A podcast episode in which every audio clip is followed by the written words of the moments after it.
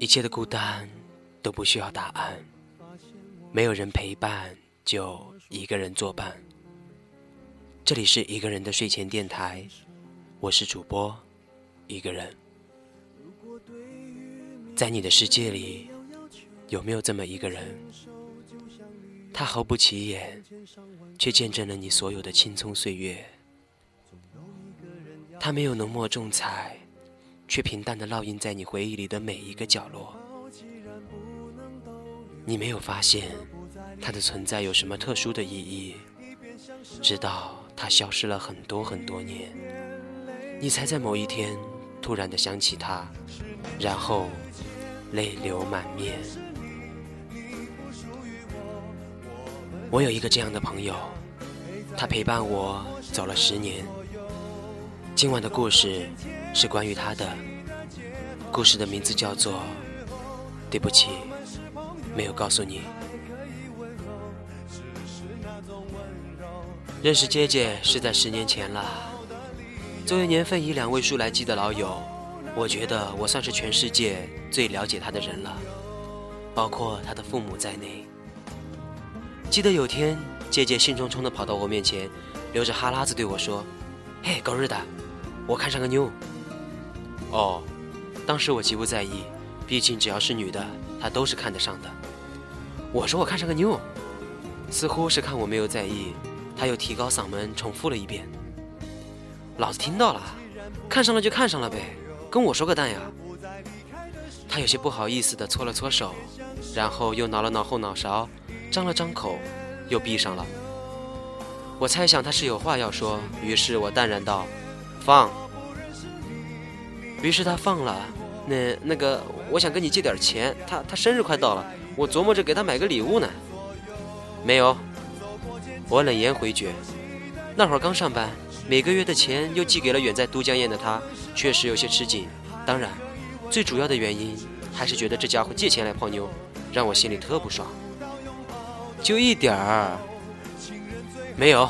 我淡淡的说：“哎，你就借我点嘛，等我发工资了就还你，别那么小气嘛。”我斜了他一眼，想了想后问道：“一点儿是多少？”“两百而已。”他赶紧说道：“嗯，那好吧，等发了工资必须还我啊，妥妥的。”大概过了两个月，他仍未还我钱。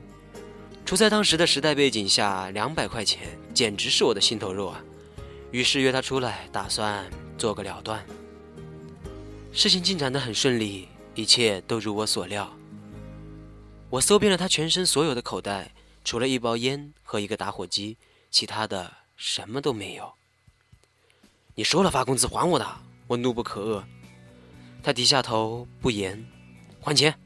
我做事捏紧了拳头，他依旧沉默。信不信我揍你？你你你你揍我吧！他低语，能不能别这么不要脸？你这样我很蛋疼啊！哎哎呀，真真没钱还你！刚和小龙处上的，花钱的地方太多了，每个月工资都不够的，怎么还你？哦，听你这么说还挺有道理的。我点了点头，接着怒道：“但这跟我有半毛钱关系啊！”他连忙说道：“哎，要不这样，我请你吃烧烤，你再宽限我两个月，好不？”我沉默了。好了，走走走，吃烧烤去。他一把揽过我的肩膀，于是我们来到了小四川烧烤。记得那时候我们聚会，大多数是在那里，因为那里的价格最便宜。不过吃完以后，呃，倒是经常拉肚子。边吃烧烤，我们边开始扯犊子。他问我和子涵交往的怎么样，我随意回答了几句，然后又问他进展的如何。他兴冲冲地说了一堆，突然笑道：“哦，对了，给你看个照片。”说完，从骨兜里掏了一阵，拿出了一张小照片，准确的说是一张四寸大头贴。我猜想，那应该是他口口声声说的那个女生的照片，不由有些好奇，赶紧接过一看。这不看不要紧，一看，我靠，眼睛都要瞎了。那冬瓜一般的脸庞，那丰满的肉肉，那充满气场的眼神，那微张的大嘴，哦，一切太完美了。上帝是如何创造出这样失败的杰作的？于是我情不自禁地叹道：“好一朵盛开的芙蓉啊！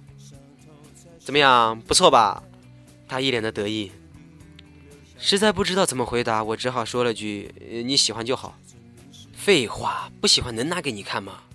说完，他又问：“你觉得适合做老婆不？”呃，没有深交，不敢评价。我连忙搪塞道。哪知他听完一怒，对着我骂道：“我擦，你还想深交？受不了了！这货的思考角度绝对与众不同。”忽然，我瞥见了大头贴右下角有一串九位数的数字，于是问道：“这是他 QQ？” 他看了看，点了点头。没多久，烧烤吃完了，又聊了会儿后，我对他说：“吃的差不多了吧？我们去别的地方转转。”他说：“好啊。”于是起身就走。我靠，你还没买单呢！我不由喊道。他一愣：“哎妈，你忘了我身上没带钱呀？刚才不是给你摸了吗？”我一拍额头：“怎么把这茬给忘了？可是你不是说你请客吗？”我艰难地从牙缝里挤出这几个字：“是啊，我请客。”你把钱记我账上就是了嘛，下次一起还你不就是了？结完账，我黑着脸把他拉走了。路上我忍不住问他：“你就不怕我也没带钱啊？”“不怕。”他面无表情的耸了耸肩膀。“为啥？没带钱咱就跑呗，有什么大不了的？”“靠，万一跑不掉呢？”他仰起头望着蓝天白云，很装逼的说了一句：“老天这孙子一向不敢这么整老子。”我额头快冒出冷汗来了，和这么一个疯子做朋友，绝对是人生最大的一次冒险。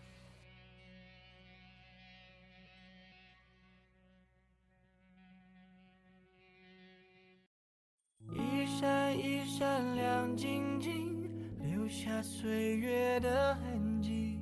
我的世界的中心，依然还是你。一年一年又一年。可就是这么一个疯子，不久之后，彻底变成了一个霜打的茄子。那天，他在夕阳下奔跑；那天，他汗如雨下；那天，他泪如雨下；那天，他哭得犹如一个舞台上跌倒的小丑；那天，他像一个幽灵，时哭时笑着；那天。他对妈妈说：“妈，我要睡两天，没事不要喊我，有事也不要喊我。”操场上，他跑完了，精疲力尽的躺在草坪上，胸口剧烈的起伏着。我问他：“爽不？”他说：“爽，真爽，真爽，爽。”爽爽爽爽！哎，我操！你怎么还爽哭了？有那么爽吗？我有些慌乱。这么多年，第一次见他哭。情急之下，我拧开矿泉水瓶，从他的鼻孔处倒下。他被呛得坐了起来，瞬间止哭。我哈哈大笑，觉得自己太机智了。似乎是为了掩饰尴尬，他一把夺过矿泉水，猛地从头顶倒下。不要！我痛呼，但已经来不及了。他倒完了。你妹的！老子一块钱买来的，你他妈就这么糟践了！你个败家玩意儿！他不理我，又躺了下去。两行泪从他的眼角划过，我静静的看着他。至于不？搞得这么伤感？他不言。好了，好好的逗比。别感染那些死去活来的病，咱没钱治啊！他无言，哽咽大哭，不知道是哭自己心痛，还是哭自己没钱，还是两者都有。得，你哭吧，哭完再和我说。这么一说，他突然不哭了，开口道：“他有个孩子。”我一愣，这第一句便把我镇住了。她还有个老公，还没离婚。唉，我拍了拍她的背，不知如何安慰，于是只好说：“你还是继续哭吧。”是我这一辈子最美好的那些回忆，依然无法忘记。嗯，今晚先录到这吧，下次再继续录。亲爱的听众朋友们，你该睡了。愿你明早起来的时候能有一个好心情。晚安。不管世界爱不爱你，电台和我爱着你。